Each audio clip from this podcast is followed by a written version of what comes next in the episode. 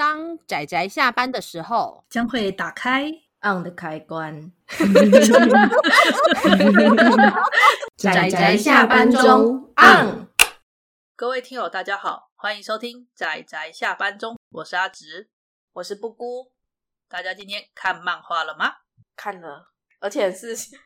我觉得是用眼泪洗涤心灵的一部，这部这部是我强力推荐给阿姑的呢，因为我觉得说要来看看这部，来看看这部。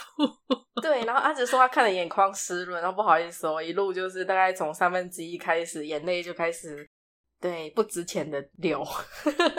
对啊，因为阿阿姑之前好像有在之前的节目有说过，其实阿姑不是很喜欢那种强硬灌你鸡汤型的那种类型。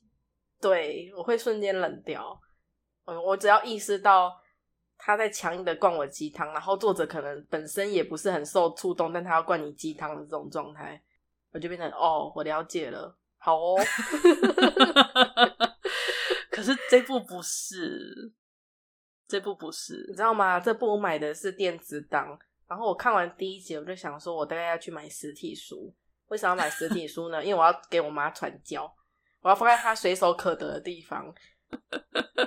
我鼓吹我妈看那个漫画是常年的对运动，常年的运动。她有时候有看，有时候没看，大部分都没看。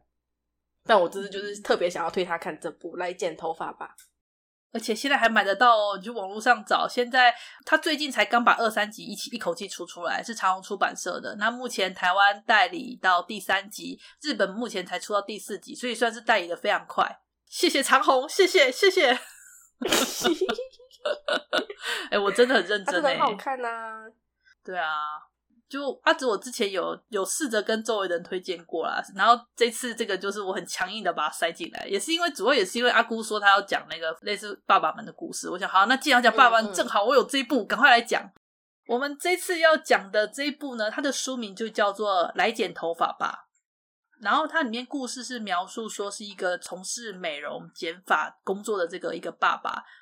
他的那个老婆在国外工作，他就带着一个他的国小的儿子，那接受了政府的一个类似什么离岛留学的那种算是政策吧，然后来到那个离岛的国小，因为就是为了不要让离岛这些国小被废除，所以他们有这种就是鼓励都市的孩子，然后到到离岛从事类似有点半留学，就是就是这种这种离岛留学的这种政策，他会政府会给了很多补助跟一些那种资源。嗯嗯对对对，然后就是因为儿子之前在，这也是后面稍微会比较知道的事情，就是他可能在之前的学校有点发生不太愉快的事情，加上那个妈妈她因为为了追求自己的事业，所以妈妈她是去国外工作，然后爸爸就就好就就辞掉了在都市的那种美发店的工作，然后带着这个儿子，就父父子俩两人就来到了这个。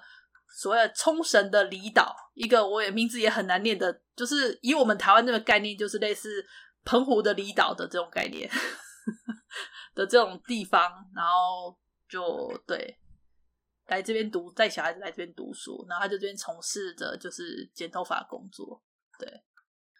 然后我要讲一下，就是这个作者啊，来剪头发吧的这个作者叫做高桥真。那高桥真这个作者呢，他之前呢。他画了一部叫做《最终兵器少女》，我们也有推荐过。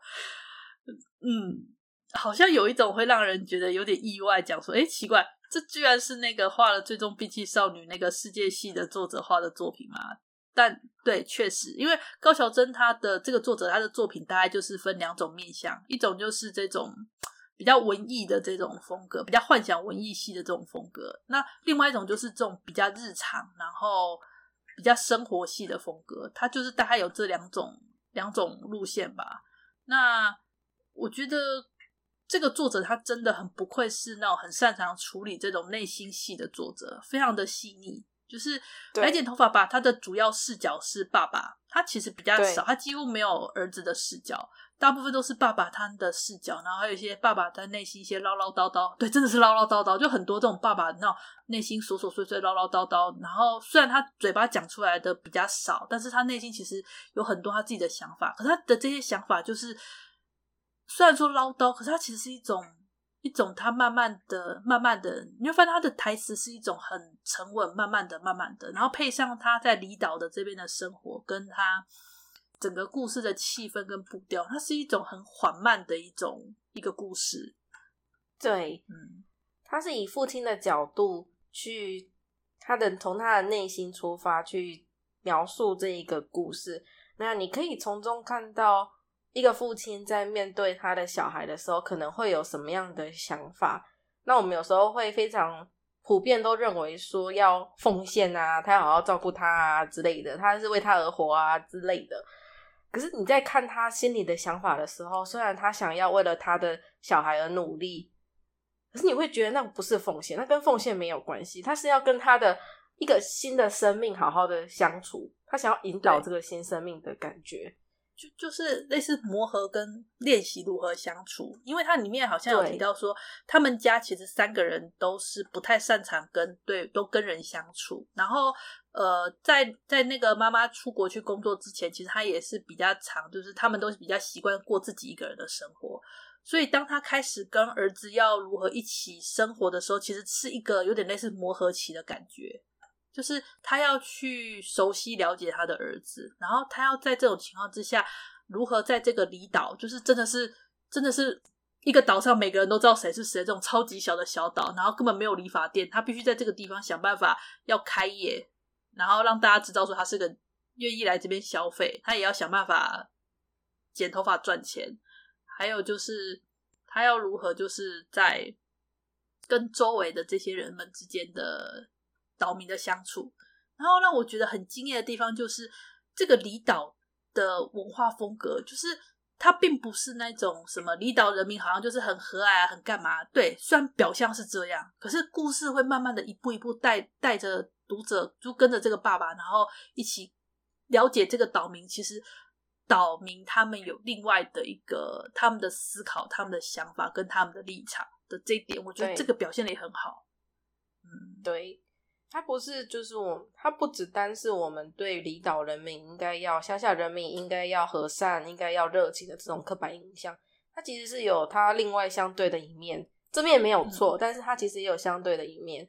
他们可能很和善的对待从本岛，对他们很和善的对待从本岛来的人。那可能，可是这个本岛就说，来自本岛的人就是说，哇，这真是好地方，他想要一直在这里。可是可能过个两三年，就因为不方便，就回去了他原本的地方。可是对于当地人来讲，他们没有可以回去的地方，这就是属于他们的地方。是，所以这个其实是很伤害离岛人们的内心的。然后久而久之，其实他们对于外来的人就不会，虽然也是很热情，但他们就不会那么真的给你那么的。不会那么快的接纳，对，不会那么快真的接纳你。所以其实主角他有一个很可爱的地方，就是他来到这个地方，他就很耿直的说：“我是来这里剪头发的。”他对大家都很耿直的说：“我是来这里剪头发的。”可是就是因为他这么耿直，反而让李导人对他其实很有好感，接纳的很快啦。可是其实我在看这里的时候也是有点触动诶，因为我觉得他不是。他虽然是个怪人，对，阿只有说这个家伙是一个笨拙的怪人，但是我觉得在怪人之前，他不应该那么怪。但是他为了他的小孩，他其实做出了很多改变。比如说，像你自己一个人的时候，你是不会对着一只蜘蛛行军礼的吧？是不会呢。对呀、啊，但是有时候你要跟你的小孩，有时候展现出一种童心吗？或是以身作则呢？有点浮夸了，但是 你可以感受到那种改变跟努力。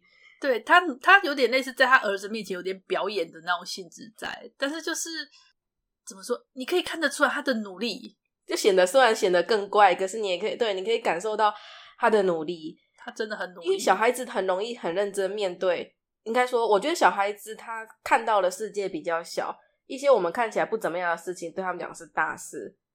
所以可能小孩子也觉得爸爸这样很蠢，可是对他来讲，他如果可以认真的对待他，就爸爸可以认真的对待小孩子眼中的世界的东西的话，其实我觉得是一件，我会觉得那个爸爸真的也有努力了的这种感觉啦。嗯嗯，虽然他本来就是怪人，因为这个心情，所以让他显得更加。怪，就算这种怪，大家可以理解一下、体会一下。这种怪是一个爸爸求好心切，想要以身作则，但是有点用力过猛的感觉的故事。对，这种笨拙感很可爱，就是就是他知道他他他知道自己很笨拙，但是他很努力的想要尝试。然后他每次遇到一些事情，或者是儿子的一些反馈，他就会在内心开始唠唠叨叨、唠唠叨叨，自我怀疑又自我肯定又自我怀疑，然后站在他儿子的立场说他他会不会很辛苦？我是不是要更加的就是支持他？对，那他很努力了，对。就说有时候被那个在他身边那些后来认识的领导人们，然后很用力的吐槽这点小事，你干嘛？对，你要让他自己做。所以他一边在那里叨叨说我的小孩对很努力了，很努力了。然后当岛民跟他讲说你也很努力的时候，我真的是爆哭，你知道吗？他真的很努力的，我们都有看到，然后别人也看到了。嗯，对，超超感动。为什么会这么感动？就是怎么讲呢？看他这样发自内心的努力，一种平静长远的决心嘛？不是我努力达到一个目标，我可以获得成就感，这不是这种努力，而是他打从心底要养好一个小孩，他已经有这样子长期的平静却非常坚定的决心。是，对，是，对，这种努力是你没办法去说热血的，真的完全没有办法。可是就是因为他平静又坚定，嗯，是是是，对，这种感觉更加的深刻。真的，就是那份笨拙在，在在看起来真的就让人觉得闪闪发光。哎，这样讲起来好肉麻哦，但是就是那不就闪闪发光啊，闪闪发光，就很感动啊。太阳的闪闪发光，大海的闪闪发光，我看着也眼睛闪闪发光了。是啊，哎，他还会讲到一个点，就是说。大人父亲无能为力的部分，嗯，我个人其实这部分也蛮触动的。他虽然为了小孩，我们刚刚前面有讲过，他为了小孩做出很多改变，很多努力，嗯，但他其实也有无能为力的地方，父母无能为力的地方。然后还有他为小孩做出改变，但小孩变了之后，他却没有办法马上变回来，这种属于父母才会有的烦恼。是，但你反过来讲，你会发现说，这种生活方式，它是。它是融在两个人的这种两个人搭出来的生活方式，是融在他们两个人的骨血里。天哪，我这样讲出来真的是越来越肉麻。我想说，我刚脑袋里浮现这句话，到底要不要讲出来？我不是卡词，我是想想说，我要不要把它讲出来这回事。对呀、啊，而且好，我讲一些比较技术性的东西。我有发现啊，对技术性的东西，这个作者对跨页跟格子使用的非常的豪爽。他他从以前就这样啦，是是是，是啊。哦，而且他那个跨页跟格子东西其实塞的不多。有些人跨页是要用非常具有冲击力的画面，所以他会有很多小，他会把它画得很丰富。跨页该有的格局，嗯，可是他这个跨页相当里面的东西相当的单纯，有时候就是主角跟大海跟天空这样。东西也不多，但就是因为这样，读者才能感受到作者想传达的讯息，就那个宁静感啊，咔嚓咔嚓的剪头发声音，海阔天空，那个宁静感，那个慢步调，就整个的故事就真的是一个很步调缓慢的一个感觉，然后到处都闪闪发光的，对，而且他以前很擅长使用重复的构图，这点其实我还蛮喜欢的耶。他重复的构图在不同的场合，或者是甚至重复的台词，在不同的场合有不同的感觉，这故意的。但是我喜欢这种安排。嗯，这也是玩使用台词，也是高桥真老师很很有很擅长的一个部分啊。对啊，啊，我也很喜欢岛民他们就是在平常热情或干嘛的那种刻板的。标签底下，他们 呈现出他们真实一面，尝试不是普通的尝试的这种感觉。对，我觉得那种露出他们另外一面的时候的那种感觉也很有意思。但想想就会觉得，对呢，他们讲的也是有道理。嗯，真正的去了解这个岛，这种感觉吧，我觉得很不错的一部诶，好看，这部真的也很好看，这部也很好看。我们大家都推荐好看的给大家，对不对？在说什么呢？不好看的就不会推荐给大家啦。啊，如果前两部作品就是眼眶湿润，然后其实天天正义闪电的部分我是有哭啦。不过因为那个野蛮知识本身是搞笑并进的，所以就是内心受到重击而已，没有到哭出来。真的，这一部来剪头发吧，就是一路就是哗啦哗啦哗啦哗啦。我倒是没有像阿姑太没有太没有抵抗力了，这个太没有抵抗力，而且它其实是由主角的内心独白组成的。是这种内心独白，就是就是台词的堆叠啊。因为一个人有时候一些想法是不断反复的，那他可能过一阵子之后想法有改变，他会去反思说他之前的想法是怎样，现在想法。我觉得这种台词的堆叠，那种对比就是哭点，我真的是无法忍受这种。他曾经这样觉得，但他现在已经是这样觉得了。这种我会觉得很棒，他努力了，你真的努力了。嗯，好，对不起，我又煽情了起来。好，没关系，我知道阿姑阿姑对这部其实真的也很有感触。然后我就会抠酸梅，然后如果酸梅在，酸梅一定会说：“哦，对啊。”可是其实大部分时候不是这样的，他也有看过别的情况之之类的。对，酸梅就是个超级理性派，不重要，不重要，我就是很感动嘛，你知道，理性派跟感性派的 交接。啊，这次就没有三美，我们只有稍微理性的阿紫。嗯，阿紫不会阻止我，好吧？阿紫会稍微阻止我，可是我自己也会阻止我自己。你知道，我写那个一边看，然后一边写下，说我大概要讲什么的时候，基本上变成快快变散文了，你知道吗？但我现在讲不太出来，我 看着我自己的笔记，我讲不出来。没关系啊，你把那个散文整理整理，当读书心得发出来就可以了。有没有？啊，这个比较简单一点，太过煽情。啊，大家自己去看就知道了，啊、真的。对啊，因为而且他现在目前也才出三集，我觉得很适合买来看。相较于前面两部我们讲到的《天真与闪电》跟《隐瞒之事》，我们可以从小孩的角度去理解。但是这一部来剪头发吧，真的是比较偏向父母的角度，它是属于父母的疗愈之书。如果有小孩的话，感触应该会更深。可是我没有小孩，为什么我感触会这么深？我没有，我觉得那那个是因为你是小孩的视角，而且我想说的是，因为他这个里面虽然也是有小孩的视角，可是小孩的视角其实并没有去讲关于他的内心的部分，大概顶多就淡淡的带过，没有讲特别多。他的眼神跟他的动作，应该说，我从这个主角的内心独白去体会到父母真的不容易，但是这种不容易不是随便口头讲讲啊的。啊，父母好辛苦之类的，而是我不知道预先体会，好不重要，不重要。我我觉得就是如何自己去磨合吧，因为他他包含他的一些所作所为，还有他的一个内心的想法，所以你才会知道说他如何不断的去调整自己，去让自己可以去跟这个儿子进行磨合，然后去跟这个环境进行磨合，就是如何去努力的这个过程，可以看得出来。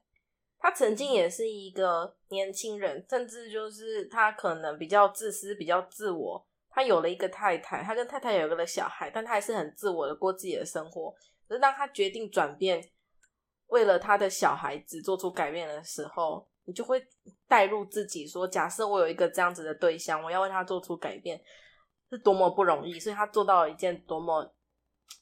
怎么讲呢？用伟大也不能形容，但是的确是一件很辛苦、很需要付出的一件事。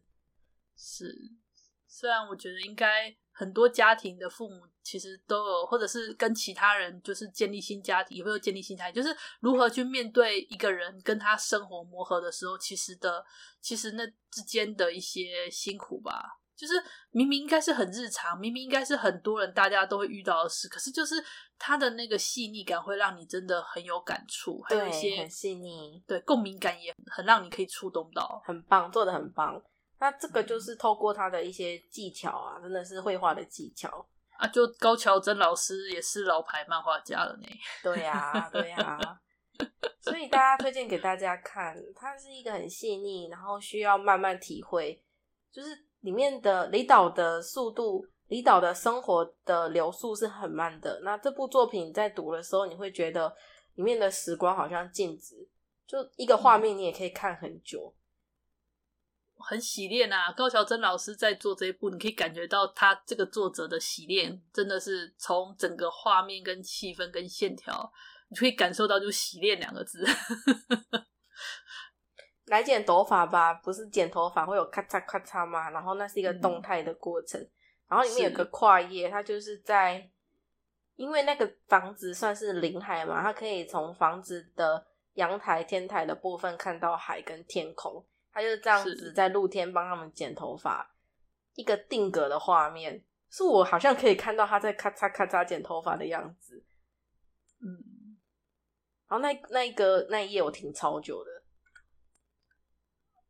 阿姑也是那种会盯着画面看很久的人呢。对，然后然后各种带入，我带入主角，我带入他小孩，我带入那个人，我带入这个旁观者，然后开始哭。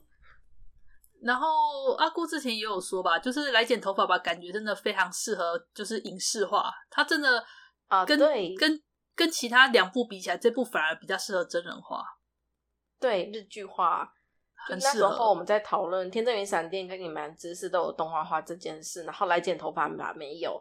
然后我觉得它比起动画化，可能更像日剧化。嗯，它很适合日剧化，它本身的脚本就已经很适合了。对，我觉得它真的很适合日剧化，说不定哪天改编成日剧化，我也不意外。不意外，真的。嗯，没错。男主角的选择很重要。重点是这个吗？不是儿子，可爱的儿子吧？可爱的儿子要选个可爱的童星才好啊！啊，其实这部真的要自己看。它不像那个我们前一部《隐瞒之是》有那么多点可以好好的讲，说哦这边好好吐槽，好好笑。没有，它就是更加接近你心里的感受，你看然后去感受这样子的一部作品。嗯、我是觉得不能错过了。那它就是一个需要自己去看的作品，而且我觉得它现在单行本也才出三本，大家有机会捧场一下嘛，对不对？而且还买得到哎，现在都还买得到哎，多棒啊！我又开始不久，库存很多，对啊，开开始鼓鼓动别人家下单，啊、不然就会像布谷一样买了电子档看一看，然后充满了买实体书的欲望，然后把它放在父母可见的地方，让他们看一下 漫画也有这种类型，你看很棒吧？对啊，要不要看漫画？要不要？对啊，我觉得这部完全是安全牌，超级安全牌，真的非常适合拿给父母看，都完全 OK 的作品，真的。对，你要跟父母传教，从这里开始。我们好像变相的在推销商品，哈哈哈哈哈。真的哦，这部我觉得这部真的可以买实体书。你一开始传教只能跟同龄的朋友，或是跟有相关兴趣的朋友，但是这部真的非常的适合来跟你的父母传教。这只是一个切入点，当父母对漫画改观的时候呢，就可以顺便传进他的教了。是这样子吗？是这样子，是这样子。我内心就这么觉得 okay, okay, 我懂了。OK，我了解了，很好。呃，我个人是真的很喜欢这一部啦，不然我也不会那时候看完就非常惊艳的到处推荐。好看，感谢阿芝。不会。好，那关于这部来剪头发吧，就是这样。呃，一个父子之间在离岛的日常生活故事。那还有就是包含着父亲他跟儿子之间，那跟这个离岛的居民之间，他要如何就是在这个地方用着剪头发的技术，慢慢的在这座岛上生活下去吧，就类似这样的故事，我觉得很棒啦。对，然后他面对亲情的描述是比较直接的，因为他对于这部分描述。相当的多跟细，这个多跟细在这部里面成为他的优点。有的做法当然是用无声胜有声，但有时候像这种虽然细腻甚至到唠叨的状况，你读起来也是非常的有感觉。大家可以试试看，是是这不同的味道。他虽然唠叨，但是不吵，这点还蛮有趣的。就是明明他的台词有点唠叨，但是实际上你阅读下来时，你反而就觉得他是一种比较很沉稳的声音，在慢慢的、慢慢的讲述。它并不是一种。会到达吵的感觉，我觉得这点做的还不错。它整部就散发着一股宁静、平静的氛围，嗯，就好像是一个人在，你就看到一个很漂亮的场景，然后一个人在很喃喃自语的念着念着他的一些想法的那种那种感觉的一部作品。对，从他的内心到外在，整个都是很宁静的氛围，嗯，很不错，我觉得很棒，推荐，很强力推荐，对，强推。对，那今天关于这部《来剪头发吧》的介绍差不多就到这里啦，谢谢大家的收听，那就期待我们下一次的作品，那就先这样啦，大家拜拜，拜拜。啊，上班，上班，我不要工作，下班了，回去回去工作喽。